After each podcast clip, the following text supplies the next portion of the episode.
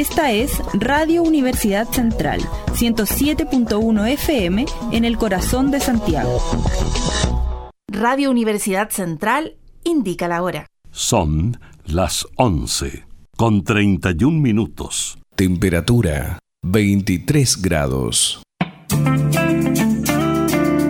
Radio U Central 107.1 FM y Radio.U Central presenta Datos Verdes, un programa que aborda la sustentabilidad, el medio ambiente y la ecología con un enfoque informativo y cercano, brindando consejos prácticos hacia un futuro más verde. Conduce Leonardo Pérez. Hola, ¿qué tal? San todos bienvenidos a un nuevo capítulo de Datos Verdes a través de la radio de la Universidad Central. Bueno, ustedes ya saben, nos escuchas en todo Santiago a través de, del 107.1 del Dial FM y en cualquier parte de Chile o en cualquier parte del mundo a través de radio.ucentral.cl.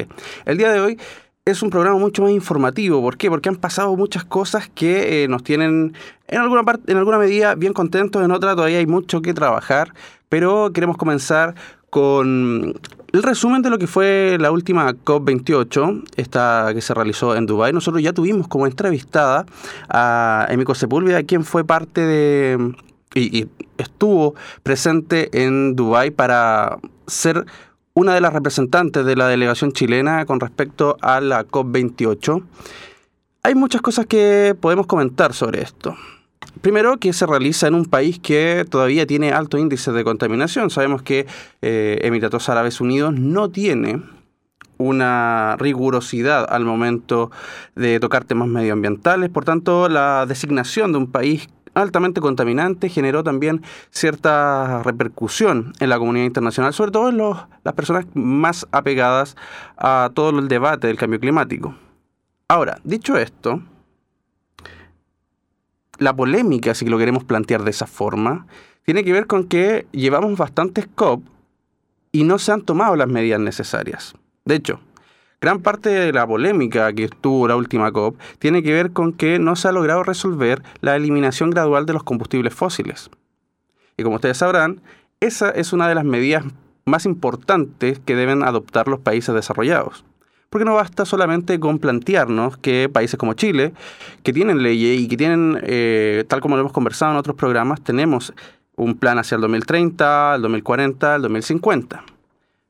Más allá de eso, si los países grandes no paran la contaminación y no dejan de comprar estos famosos bonos verdes, es muy difícil que logremos entablar una conversación, por decirlo de alguna forma, más adulta de lo que requiere eh, el mundo hoy día sabemos perfectamente que estamos tomando un tiempo prestado. Yo diría que lamentablemente el Acuerdo de París no se cumplió en todos los objetivos y eh, quedó corto.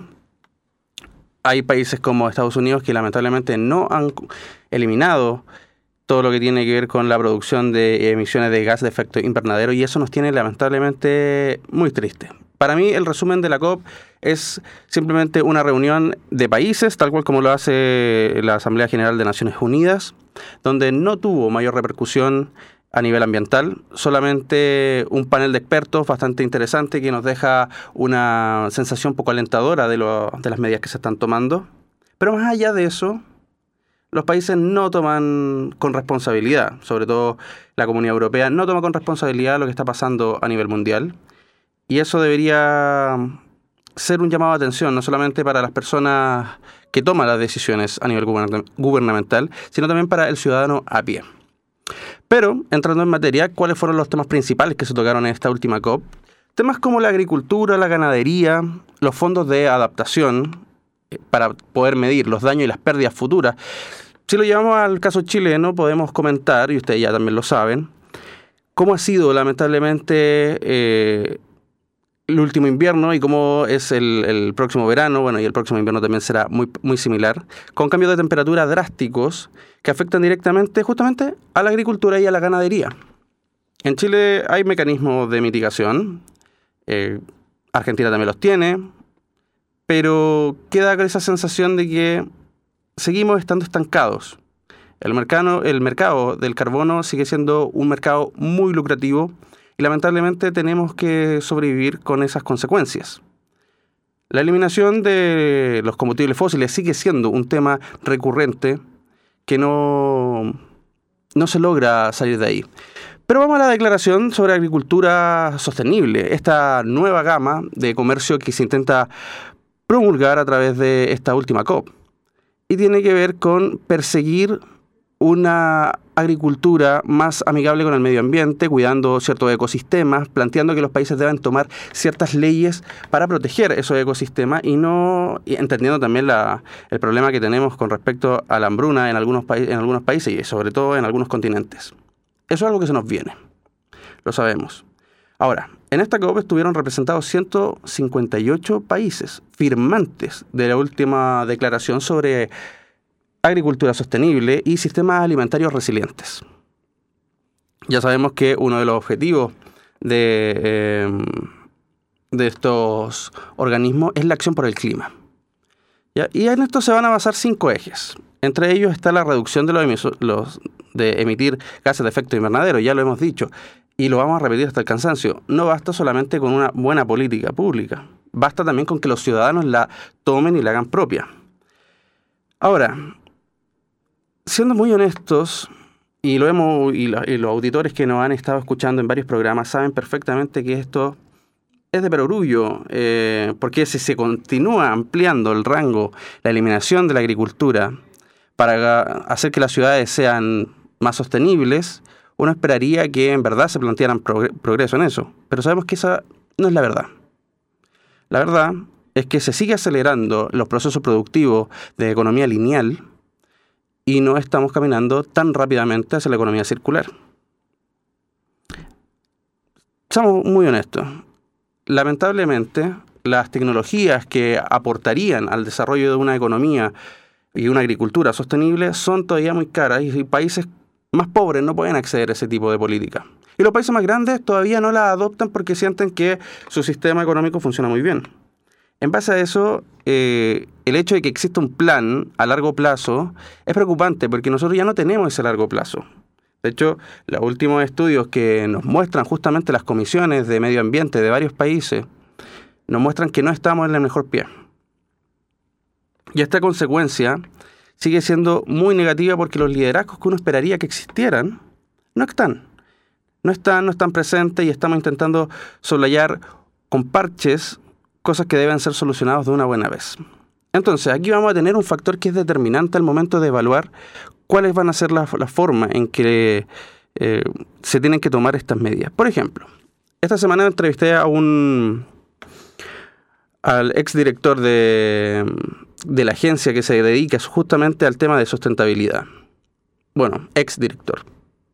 Y él me planteaba que él había participado por lo menos de un par de COP y era más que nada una asociación de países que planteaban las problemáticas medioambientales, pero no llegaban a una solución. La comunidad científica también ha planteado que la COP no es el mejor lugar para plantear los temas de futuro porque finalmente es más política, no es tan científica. Y ahí es donde los facilitadores son los fundamentales. Y en el caso nuestro, los facilitadores son los líderes que, que tenemos en el ámbito político. Porque aquí, en la academia, eh, las bases científicas de cada universidad están haciendo lo suyo, están de a poco implementando la economía circular, el medio ambiente como temas muy centrales. Pero si la política no cambia, si vamos a llevar representantes a la COP para tomarnos fotitos y para cumplir como el objetivo principal, ¿no? De firmar un acuerdo que no cumplimos o que cumplimos gradualmente, a mí me cuesta creer que vamos por buen camino. La verdad es que eh, yo quedo con una sensación muy amarga en esta COP. Creo que los acuerdos no se han cumplido al pie de la letra. Eh, hay países que de verdad no tienen una intención real de cambiar su sistema. Entiendo, tal cual como usted lo entiende, eh, que necesitamos sobrevivir y que tenemos un estilo de vida. En el caso chileno, bastante mejor que el de algunos países vecinos, pero eso no debe ser pie para que los actores estatales y no estatales, porque ahí también entra eh, el famoso ambiente público-privado, deben tomar entonces en serio lo que está pasando. Ya entró en vigencia la ley REP, lo hemos conversado en varios programas, y esperamos que la ley REP de a poco empiece a darnos los primeros frutos. Todavía muy temprano para evaluar la ley. Yo creo que deberemos, deberemos esperar hasta el 2024, eh, mediados de 2024, para empezar a hacer las primeras evaluaciones. Ahora, yo insto a que exista una estrategia real para la transformación de los sistemas alimentarios, tal cual como hemos tenido entrevistados que nos han podido acompañar y hablan de temas de, la alimentación sana, de la agricultura eh, sustentable. Eso debe ser un factor determinante en las políticas públicas, no solamente para los ciudadanos comunes, sino también para las primeras infancias, para los establecimientos educacionales, porque eso nos va a dar un pie para decir cuáles son las prioridades de los gobernantes. Lo primero, la salud, obviamente. La sustentabilidad y la resiliencia y también la equidad. ¿Por qué? Porque hoy día, cuando uno va a una feria libre, tiene una infinidad de precios y de alternativas, pero todas las personas pueden tener eso a mano, pueden elegir efectivamente una alimentación sana yo todavía planteo mis dudas y, ustedes que han estado acompañándonos en esta aventura de datos verdes, a medida que han escuchado a nuestros entrevistados, saben perfectamente que hay un desafío enorme de equidad. No vamos a hablar específicamente de las regiones porque sabemos que ahí cuesta mucho más enfrentar los desafíos que nos plantea el cambio climático. Algunas no, ¿eh? algunas tienen muy claro para dónde apuntar, otras lamentablemente no.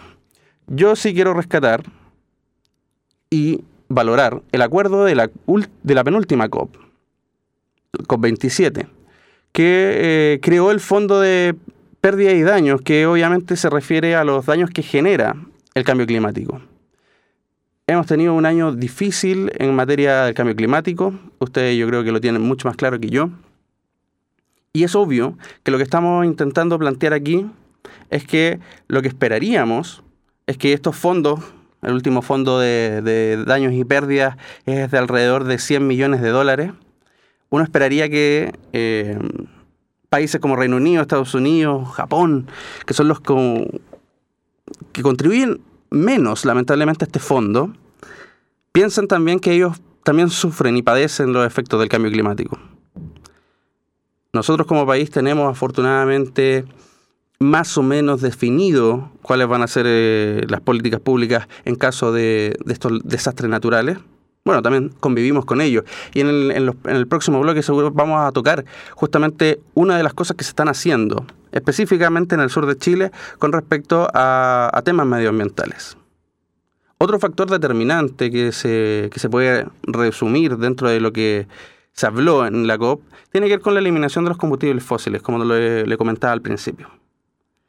La idea de esta COP28 es que los países busquen triplicar su capacidad en la energía renovable. Ahora, eso significa duplicar la tasa anual mundial de la eficiencia energética. Y sabemos que eso es un proceso caro, eso es un proceso costoso, que lamentablemente muchas empresas no se pueden dar el lujo, mucho menos personas eh, naturales, eh, de cambiar ese tipo de sistema. Y ahí es donde vuelvo a plantear que necesitamos que la gente entienda que no solamente el Estado tiene un rol aquí, también el, mundo privado. Entonces deben fusionarse ambos, como se hacen en muchas oportunidades, para lograr bajar esos niveles de, de, de emisión de combustibles fósiles. Porque, por ejemplo, y lo hemos conversado acá también, un auto eléctrico es caro, poco eficiente si lo comparamos con combustibles más orgánicos y eh, finalmente no hay una gran repercusión. Está creciendo el mercado, lo sabemos, eh, las cifras así lo demuestran, pero lamentablemente no tenemos hoy día un, un mercado amplio con respecto a ese tipo de temas. Ahora, ¿podemos eliminar rápidamente los combustibles fósiles de nuestra vida? Difícil, porque tampoco tenemos muchas alternativas. Un panel solar es caro, esa es la realidad. Dejar de andar en auto por el por preferir el, transporte público. En Santiago se puede hacer. El metro de Santiago afortunadamente cumple con estándares internacionales y llega casi a, casi todas las comunas de, nuestro, de nuestra capital. Pero, pero, pero, de todas maneras en regiones no hay caso. ¿Cómo yo le voy a pedir a alguien de región? Y en eso también tiene mucho que ver con la empatía. decirle, deje de utilizar su vehículo y use el transporte público. Si el transporte público es bajo en cuanto a cantidad y la gente tiene que llegar a sus trabajos, a sus colegios, etc. Entonces, insisto, creo que el mercado del carbono y de la contaminación que nos plantea esta COP como un tema preocupante, como eh, que, buscan básicamente crear una especie de marco regulador, creo que queda corto, porque yo puedo firmar como nación, podemos firmar eso. ¿Cómo lo cumplimos? Queda como a criterio nuestro. No hay un estándar. Solamente que cumplamos el objetivo total de lo que plantean ciertas autoridades me queda la sensación de que se pudo haber hecho más, me queda la sensación de que hay muy buenos papers y ustedes los pueden buscar, están en internet, con respecto a, cómo enfrentar el cambio climático eh, y a decisiones que se pueden tomar de mejor manera. Pero insisto, creo que se pudo haber sacado mayor provecho a esta última COP. Eh, espero que en los próximos, bueno, de hecho lo tenemos ya conversado, Emico Sepúlveda nos va a contar su experiencia en la COP dentro de, de los paneles que ella pudo participar. Eh, y bueno, a grandes rasgos, ya para ir cerrando este tema de, lo que fue la COP28, eh, los acuerdos que se tomaron entonces fueron una declaración sobre agricultura sostenible, agenda de sistemas alimentarios y agricultura y una estrategia de transformación de nuestros sistemas alimentarios. Otro eh, factor que se determinó, bueno, ya lo conversamos, el fondo que crece de los 100 millones de dólares a los 700 millones de dólares, pero que esto no llegaría ni a cubrir el... solamente cubre el 0,2% de las necesidades que se tiene en esta materia. Y bueno, el mercado del carbono que se va entonces a crear una alianza entre las principales asociaciones internacionales de mercados de carbonos para establecer un marco regulador para ver cómo se puede bajar los efectos de los gases de efecto invernadero. Insisto, es para casi dos semanas de trabajo es bastante poco, bastante mm, triste, ¿no? Lo que se pudo observar en esta COP. Surgen muchos más desafíos, surgen muchas más eh, incertidumbres que certezas, la verdad. Pero bueno, es una plataforma de discusión política. Sabemos que la política no, no siempre está a los tiempos de nosotros. Es un poquito más lenta, requiere de un poquito más de análisis. Pero cuando hablamos del clima, cuando hablamos de las consecuencias que se tiene sobre la vida de las personas, lamentablemente uno esperaría que estas soluciones fueran más participativas, que fueran más acompañadas y que fueran mucho más expeditas.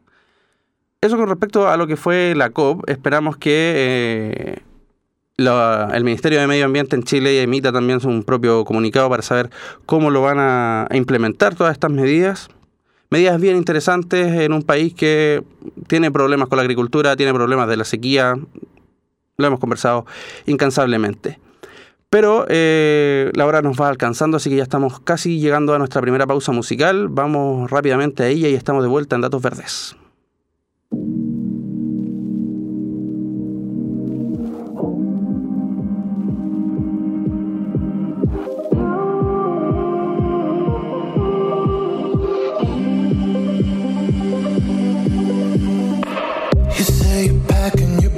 This isn't what I thought forever would be.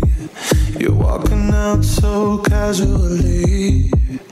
How could you give up on us like that? You say you're feeling the pressure and you'll be better with me out of your life. But baby, that ain't happening tonight. Want you to know that I'm willing to make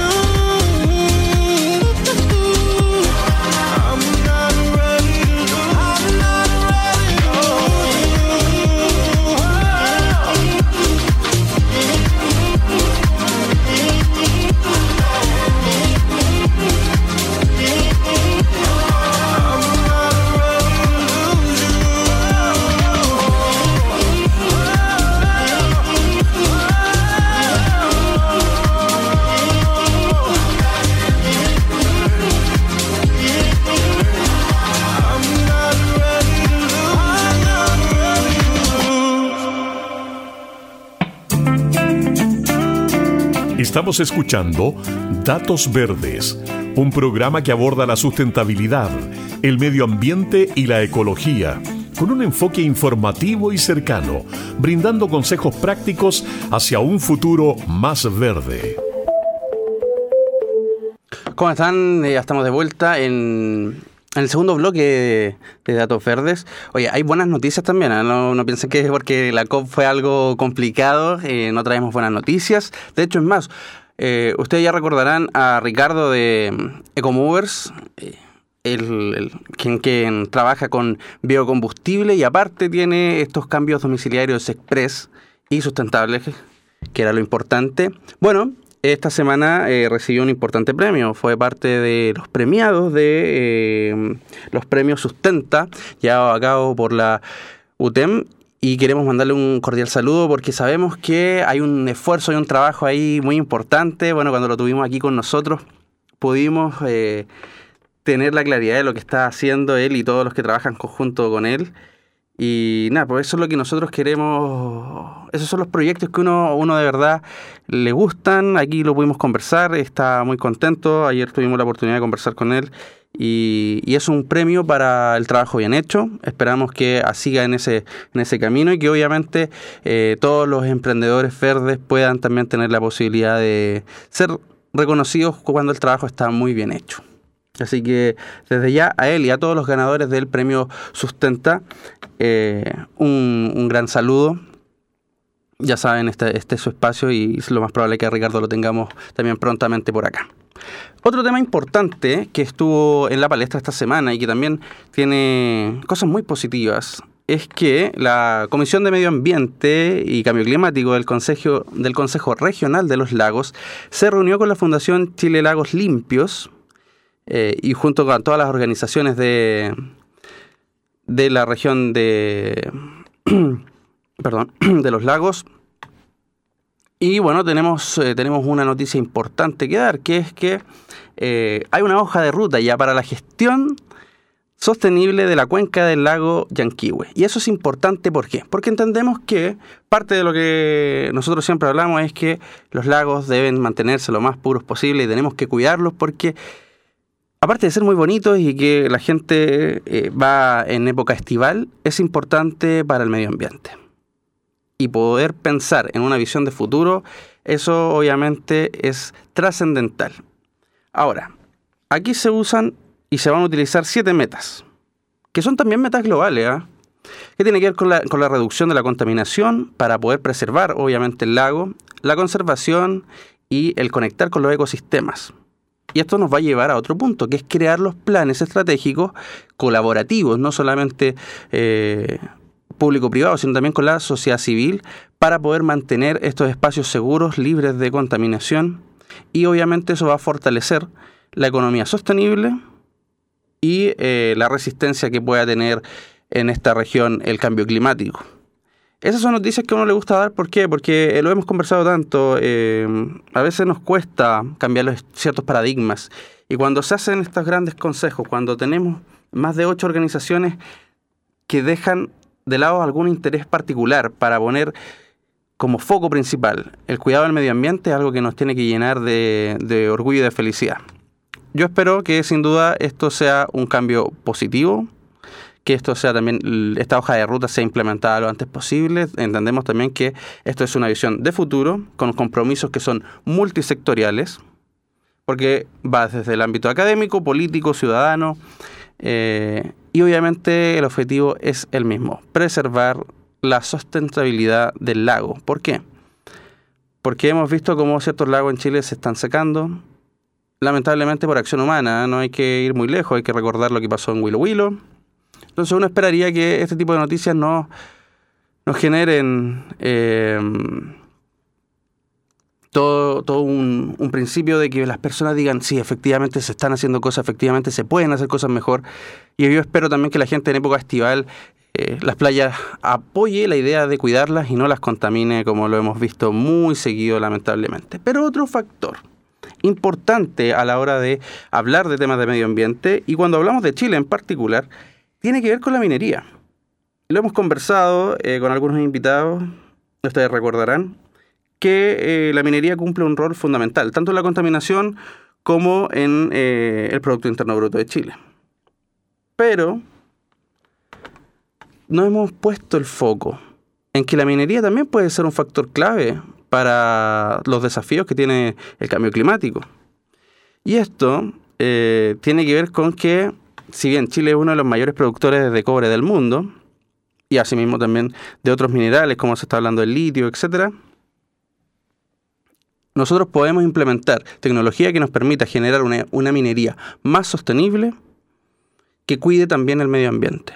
Suena un poco contradictorio de repente, porque la gente, sobre todo en la parte norte de nuestro país, pensará que eh, la minería genera trabajo, pero también genera mucha contaminación. Bueno, se pueden hacer esfuerzos conjuntos para cambiar eso. Y eso va a ir de, la mano con la implementación de nuevas tecnologías que están llegando de a poco a nuestro país, traídos obviamente por eh, las empresas mineras, y nos van a permitir tener espacios más seguros, menos contaminantes, y eso va a hacer que, por supuesto, eh, no se pierdan también esas, esas fuentes de trabajo que son lo que le preocupa al ciudadano común. Así que desde ya vamos a estar haciendo obviamente una especie de seguimiento a cómo avanzan ese tipo de políticas que son importantes porque de repente eh, en Chile tenemos pegado ¿no? ciertos discursos propagandísticos, sobre todo en época de, campañas, bueno, han sido años de campañas, ¿no? De lado y lado, donde se habla del progreso, donde se habla de la desigualdad, como temas que no van eh, juntos sabemos muy bien que esos temas iban juntos y que uno esperaría que en verdad se tomen algunas medidas con respecto a eso.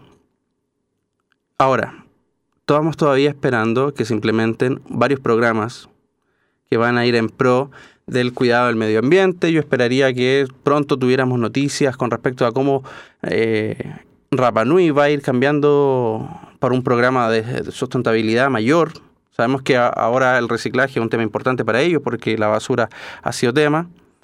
Pero así como en el norte se están haciendo las cosas de a poco mejor, las empresas mineras están invirtiendo ahí porque no es, fácil invertir en esto, pero es una responsabilidad. Ellos lo toman como una responsabilidad yo creo que ese es un muy buen paso. Hay que destacarlo porque siempre, eh, así como en el primer bloque hablábamos de la COP y de lo lamentable que fueron las decisiones que se tomaron, de lo poco que se tomó. También es bueno destacar lo positivo, eh, tanto lo que va a pasar ahora con el lago Yanquihue, que va a entrar en una fase de puesta en marcha para cuidarlo, para protegerlo. En el norte se pueden hacer cosas también positivas. Eso por, por el lado de la, de la minería, ¿no? que esperamos que obviamente siga siendo un motor económico importante en nuestro país, pero también acompañado del cambio climático. Otra de las cosas que eh, quería comentarles el día de hoy tiene que ver con la preocupación que existe con respecto a las plazas. lo hemos conversado. Lamentablemente en Chile las plazas, eh, bueno, tenemos todavía ese conflicto de que en Santiago por lo menos hay mucho cemento y muy poco árbol. Lamentablemente se, se ve triste pensando en que no hay fondos para cambiar ese tipo de, de, cosas. No son una preocupación principal. El foco está puesto obviamente donde tiene que estar, en la delincuencia. Pero no nos olvidemos que existe un ministerio dedicado al medio ambiente y esperamos que desde ahí surjan las políticas públicas que acompañen ese tipo de medidas que nos permitan, primero, cambiar nuestra forma de pensar y pensar que somos productores eternamente de, de paltas, porque no lo somos sin ir más lejos, y tal cual como conversamos en algún capítulo, el, muchos chefs importantes, ¿no? El mundo de la gastronomía a nivel global se ha puesto como meta de empezar a eliminar ciertos productos que no aportan a la conservación y al cuidado del medio ambiente. Entre ellos está la palta. En Chile, la palta, bueno, ha sido tema de conversación recurrente, pero afortunadamente no tiene los ribetes que tiene en México.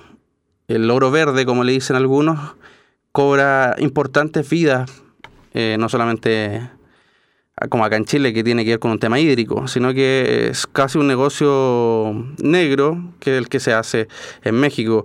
Y en conversación con algunos amigos mexicanos que se dedican al tema de medio ambiente, es preocupante las cifras también con respecto a los activistas y cómo defienden sus tierras. En Chile afortunadamente no tenemos eso, pero tenemos un desgaste hídrico importante, un país que a pesar de las lluvias del último invierno no logró lo que queríamos todos, salir un poco de la sequía, sino que quedamos de nuevo en déficit. Ni hablar el verano 2024 y el invierno 2024, que seguramente serán con climas extremos. Por eso el llamado a las personas es a cuidarse, es a tomar mejores decisiones y es a intentar ser un aporte pequeño a lo mejor, eh, con respecto al cuidado del medio ambiente. Se están tomando medidas, lo sabemos, eh, tenemos también, ustedes ya lo saben, pueden ir a visitar la página de Red Pyme Circular, ahí están todos los ecoemprendedores que de a poco aportan su granito de arena con respecto a lo que ellos pueden hacer. Los invito a que puedan seguirlo, a que también revisen todos los capítulos que hemos estado haciendo para que puedan ir viendo cómo ellos han sentido que el cuidado del medio ambiente ha impactado positivamente en sus vidas. Por otro lado, uno esperaría que las señales que del mundo político sean mucho más fuertes. Yo siento que en eso nos hemos quedado, lamentablemente. Eh, bueno, nos acercamos también a las festividades y ustedes ya lo saben, intenten ser lo más cuidadosos con los regalos. Eh, el, mensaje del, diseñador de, de, Red Pyme, diseñador industrial, tiene que ver con el packaging. Lo hemos conversado en alguna oportunidad hace poco fue una feria sostenible, no, es necesario decir qué feria fue para no generar suspicacias, pero cuando hablamos de ferias de diseño, y, justamente un tema central y foco central era la sustentabilidad, no puede ser que los productos vengan envueltos en plástico. Es ridículo. Porque nos ponen una disyuntiva, ok, yo voy a una feria eh, navideña o de diseño y, todo es seco, todo es eco-friendly, sucede que llegamos y lo primero que nos pillamos es mucho plástico. Entonces, ¿dónde quedó la inversión en esos emprendedores con respecto al packaging, a la que sean sostenibles, a que sean sustentables, a que cuiden el medio ambiente? Porque la gente, claro, la gente compra y adquiere y ahí también va la responsabilidad del consumidor. Y por eso la invitación hacia ustedes es justamente a que cuidemos ese espacio de decir a la cuando elijamos comprar, ya sea en el comercio que usted lo estime conveniente, menos bolsas plásticas y más packaging de papel, eh, de papel reciclado. Hay alternativas. De hecho, constantemente en nuestros grupos de difusión de temas medioambientales hay mucho ecoemprendedor que está específicamente preocupado de buscar la mejor alternativa de un packaging que no contamine o que sea compostable que ese también es otro factor importante. El compostaje, usted ya lo hemos conversado, hay muchos cursos de internet que usted puede de a poco ir ampliando su gama y conocimiento con respecto al compostaje. Eh, uno esperaría que de a poco se fueran haciendo más. Hay colegios que ya lo están implementando y eso es muy positivo. Y uno esperaría que la comunidad entera se pueda, se pueda sumar a eso. Pero es importante y trascendente que volvamos a mirar nuestro país como un espacio seguro, como un espacio que cuida su medio ambiente, que cuida su entorno, porque, y, ahí voy a personalizar un poco, yo como una persona que, estudió turismo y que se dedicó al turismo, claro, nos llena de orgullo que Chile vuelva a hacernos, vuelva a ganar como el Oscar del turismo y seamos el destino, uno de los 10 destinos turísticos para el año 2024 y que finalmente... Eh, seamos el, el mejor destino de ecoturismo. Pero, ¿qué le estamos ofreciendo a esos visitantes? Plástico, más plástico y, y un paisaje hermoso, pero con plástico. Creo que ahí es donde tenemos que ver ciertas oportunidades de, mejorar eso. Creo que lamentablemente nos, nos quedamos cortos ¿no? en, en pequeñas cosas, en pequeños pasos. Pero, pero el turismo, depende mucho de lo que se haga a nivel gubernamental con respecto al medio ambiente. Lo hemos conversado y vamos a ser majaderos, lamentablemente, a quienes ya sienten que es reiterativo, pero es cierto, no se puede pretender generar hojas de ruta sustentables sin considerar el turismo, sin considerar la cantidad de dinero que, eso le aporta al país. Podemos, puede ser mucho más, ¿ah? podemos generar destinos turísticos atractivos, sostenibles, sustentables, y que aporten a las comunidades locales, porque finalmente es un eh, círculo virtuoso el que se puede hacer si tomamos algunos de los objetivos de los ODS que también tuvimos la oportunidad de conversar en algún momento. Para ir ya eh, finalizando esta, este pequeño esta pequeña intervención con respecto a, lo positivo que se está haciendo. Los invito nuevamente a que puedan ver todo lo que se están haciendo en sus regiones con respecto a incentivar iniciativas con respecto al, a economía circular y obviamente a los objetivos sustentables.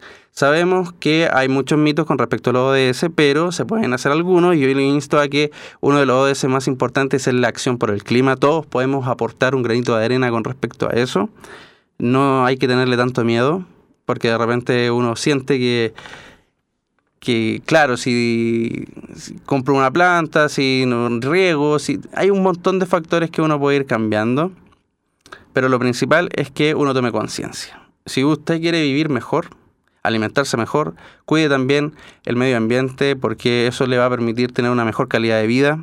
En ciudades que cada día están más contaminadas también, sobrepobladas en algunos casos, eh, entendiendo que ahí otra vez, otra vez vuelvo al mismo punto, hay necesidades urgentes, como en Santiago el tema de la delincuencia, pero en regiones el tema principal, aparte de la delincuencia, es justamente el acceso al agua potable, que no se nos puede olvidar, ese es un desafío de todos, cuidar nuestros recursos hídricos. Dicho eso, eh, y ya estamos en pie ya para ir a nuestro segundo, eh, a nuestra segunda pausa musical, Vamos a ir a ella con música y estamos de vuelta en Datos Verdes.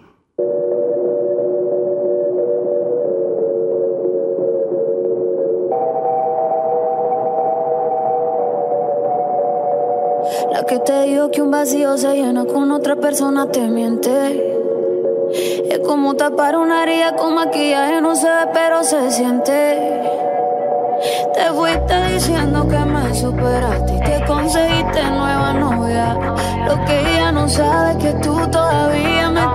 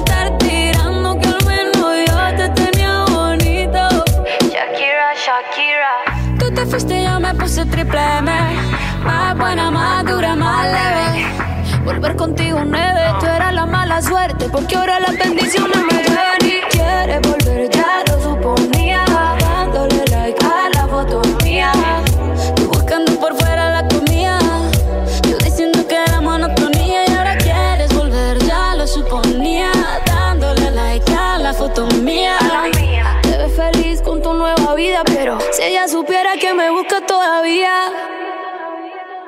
Bebé, ¿qué fue? No, pues que muy tragadito.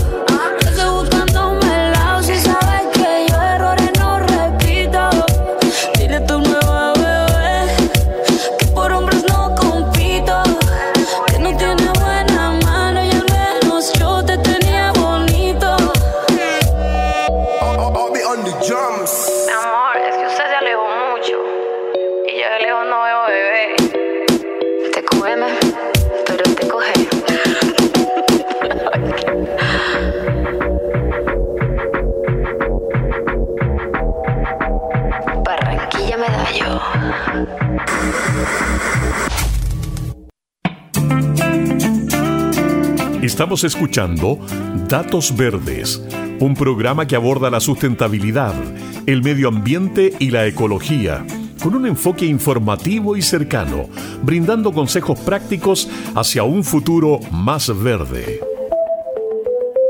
Muy bien, ya estamos de vuelta en el último bloque de datos verdes y eh, antes de pasar a las recomendaciones, que eh, hoy día traigo varios libros, no solamente uno, varios libros eh, para todas las edades.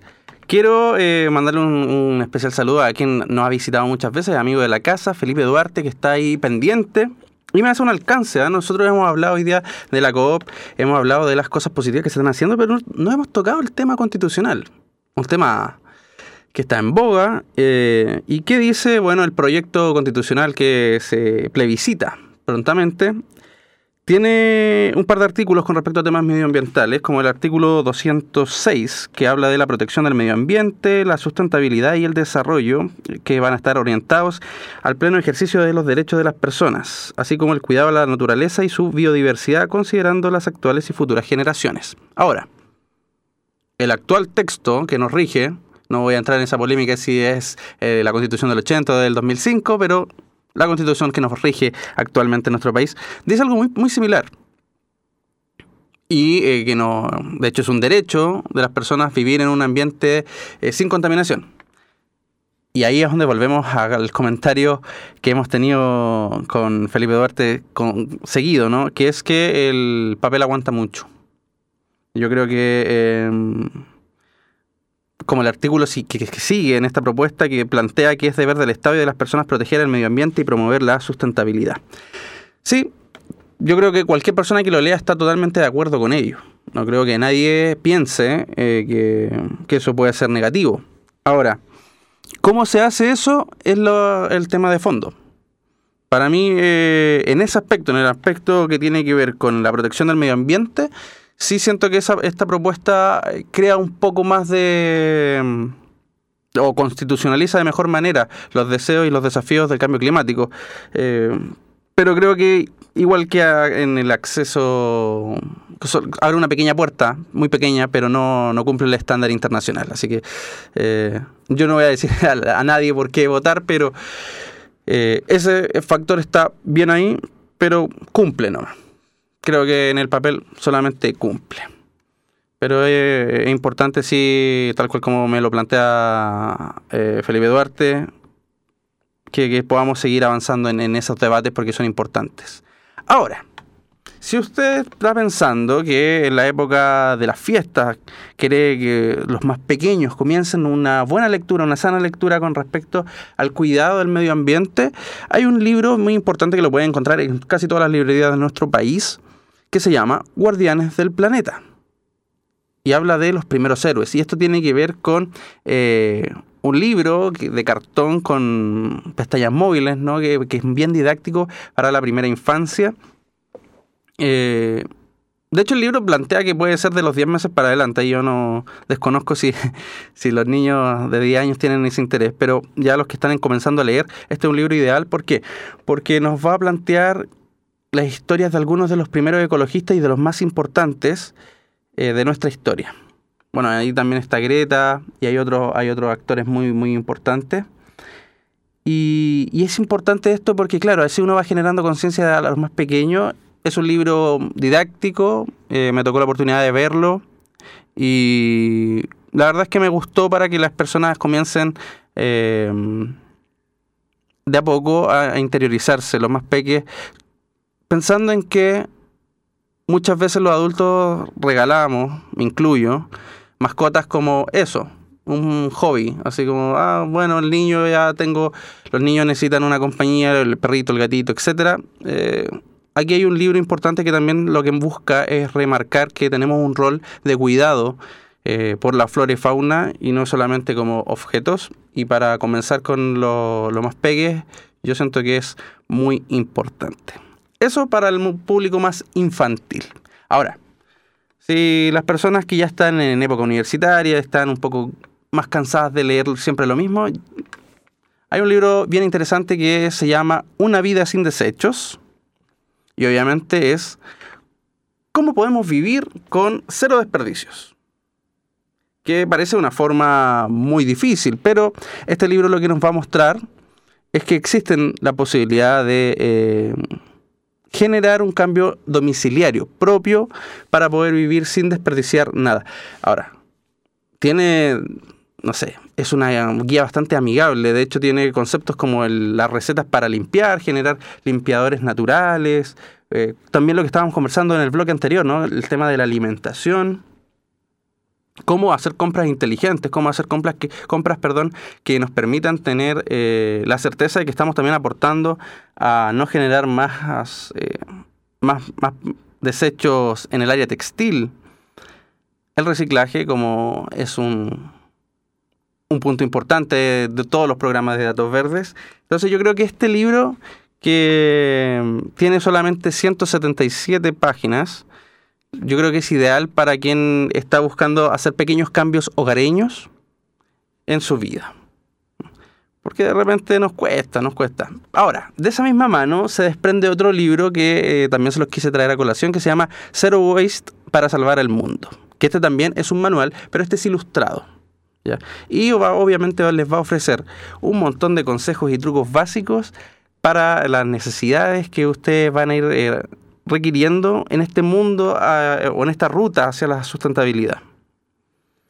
Estos pequeños hábitos que nos van a... de cómo, a ver, lo más básico que les puedo plantear, que me tocó eh, analizar en este libro. ¿Cómo podemos reciclar? ¿Cómo podemos hacer una compra sostenible? ¿Cómo podemos oh, tomar pequeños conceptos? ¿Cómo podemos separar la basura? Para cuáles pueden ser compostables, cuáles no. Eh, cómo puedo reutilizar mi ropa, etcétera. Un montón de consejos que eh, nos va a permitir no generar más plástico contaminante y sí eh, tener y vivir una, de una vida más consciente. Yo creo que esos son libros que les pueden servir mucho, sobre todo a las personas que están comenzando en el tema de medio ambiente. Y, y- lo mejor es que traen consejos prácticos, pero de repente nos cuesta y decimos cómo parto, dónde inicio. Bueno, lo hemos conversado con los emprendedores, cómo ellos comenzaron sus historias de, de cambio y, y la verdad es que es muy importante. Hay cosas que cuestan, obviamente. Yo no les voy a recomendar, como en algún momento se recomendó, duchas de tres minutos o todo ese tipo de cosas porque son más, más complejas. Pero sí en el consumo personal diario eh, se pueden hacer cosas mucho mejor. Eh, tampoco son cambios drásticos, sino que son cambios, cambios que se pueden ir eh, haciendo de forma estacional y, eso es importante. Y el último libro que les quise traer a, eh, a colación ya es un más profundo, ya tocamos un poco lo que hemos visto en algunos documentales. Este libro de Elizabeth Colbert tiene por nombre Bajo un cielo blanco y es cómo los humanos están creando la naturaleza del futuro. ¿Ya? Bueno, ustedes seguramente se acordarán de, esta autora, porque ella fue la autora de la, de la secta extinción, un libro que generó cierta polémica y cierto revuelo, eh, pero ella aquí nos plantea cómo es la posibilidad de vivir en una tierra donde hemos generado los suficientes contaminantes como para ser invivible. Y creo que es, eh, no sé si una profecía, pero sí se adelanta un poco a lo que hemos visto en los últimos tiempos con los efectos del cambio climático. Insisto, hay muchos libros que nos van a permitir generar eh, conciencia. De hecho, le hemos recomendado algunos, ¿no? El mundo será verde o no, de, de Raúl Sor, y otros más. Creo que esto es importante para la gente que lo tenga presente. Existen una infinidad de artículos también de, de especialistas con respecto a cómo hacer los cambios suficientes para vivir una vida mejor. No se trata de sobrevivir, se trata de vivir mejor. Y bueno, yo creo que como última recomendación, ya para el que es más busquilla, ¿no? Para el que le gusta, le gusta de repente eh, buscar texto un poco más denso, está El planeta inhóspito, eh, que ahí también, bueno, creo que en, en Chile lo encuentran en Contrapunto y en la Antártica, eh, creo que son las únicas dos partes que lo tienen. Y también nos plantea este espacio, este, estos escenarios prospectivos medio apocalípticos. Eh, siempre es bueno darle una vuelta porque así se toma uno conciencia de algunas cosas. Dicho eso, ya saben que hay una infinidad de documentales, eh, pero hay uno en particular, un reportaje, perdón, que está dando la vuelta en algunos foros que me, me gustaría compartir con ustedes, ya para hacer la última recomendación del día de hoy, que tiene que ver con la justicia ecológica. Y ese concepto de justicia ecológica era un, es un concepto relativamente nuevo, pero si ustedes hacen memoria, sabrán que eh, en Estados Unidos se ocupó cuando empezaron las lamentables muertes por casos de racismo. Y hablaban justamente de justicia ecológica. Y hasta la fecha uno no lo escuchaba tan seguido, pero las últimas protestas que se dieron en Francia y en países europeos con respecto a, la, a, lo lento que se han tomado las medidas con respecto al cambio climático, es eh, importante eh, volver a hablar sobre eso porque parece que es mucho más amplio el tema, poco investigado, eh, y creo que va a ser un tema importante del 2024 y seguramente 2025 también. La justicia ecológica, que tiene que ver con temas de equidad, género, acceso al, a lo más básico ¿no? del ser humano que necesita para poder vivir. Entonces, yo les invito a que hagan esa pequeña investigación. Hay un documental de, de, varias cadenas alemanas que están obviamente en español en YouTube. Y se van a dar cuenta que hay temas que nosotros conversamos diario que están inversos, eh, perdón, insertos en esto y que uno daría por sentado que van, corren por carriles muy diferentes. Pero están todos juntos eh, apuntando hacia el mismo norte. Así que de verdad a mí me llamó mucho la atención y quería compartirlo con ustedes el día de hoy porque me dejó impactado la, lo que puede generar ahora y seguramente el, en caso latino que todo llega un poco más desfasado, seguramente el próximo año vamos a estar hablando de ese tema. Dicho eso, la, invitación que les, que les, quiero hacer es que vuelvan a revisar cada capítulo que nosotros tenemos en todas las plataformas digitales. Nos eh, reencontramos en, la próxima, en el próximo capítulo porque ya estamos llegando al cierre de, este programa, que fue más que nada informativo. Ya ustedes saben que la idea es poder hacer un poquito de todo, ¿no? Tener invitados, pero también poder conversar sobre la actualidad medioambiental. Y ya ustedes ya lo saben, semana tras semana nos reunimos para hacer datos verdes a través de la radio de la Universidad Central. Nos vamos con música y espero que se encuentren todos muy bien. Hasta la próxima.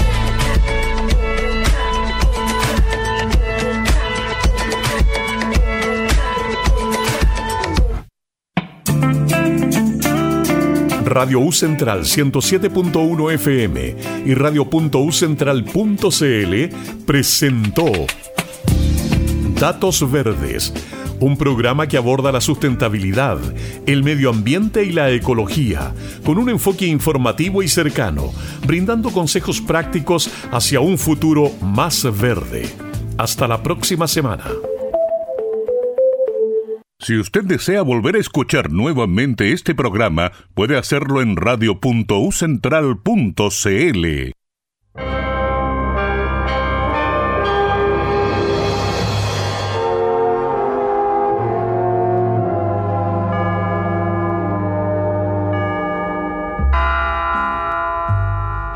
Radio U Central 107.1 en la frecuencia modulada desde el corazón de Santiago y ucentral.cl desean a ustedes feliz, feliz Navidad, la que hace que nos acordemos de las ilusiones de nuestra infancia, le recuerde al abuelo las alegrías de su juventud y le transporte al viajero a los pies de su árbol navideño y a su dulce hogar son los sinceros deseos de Radio U Central.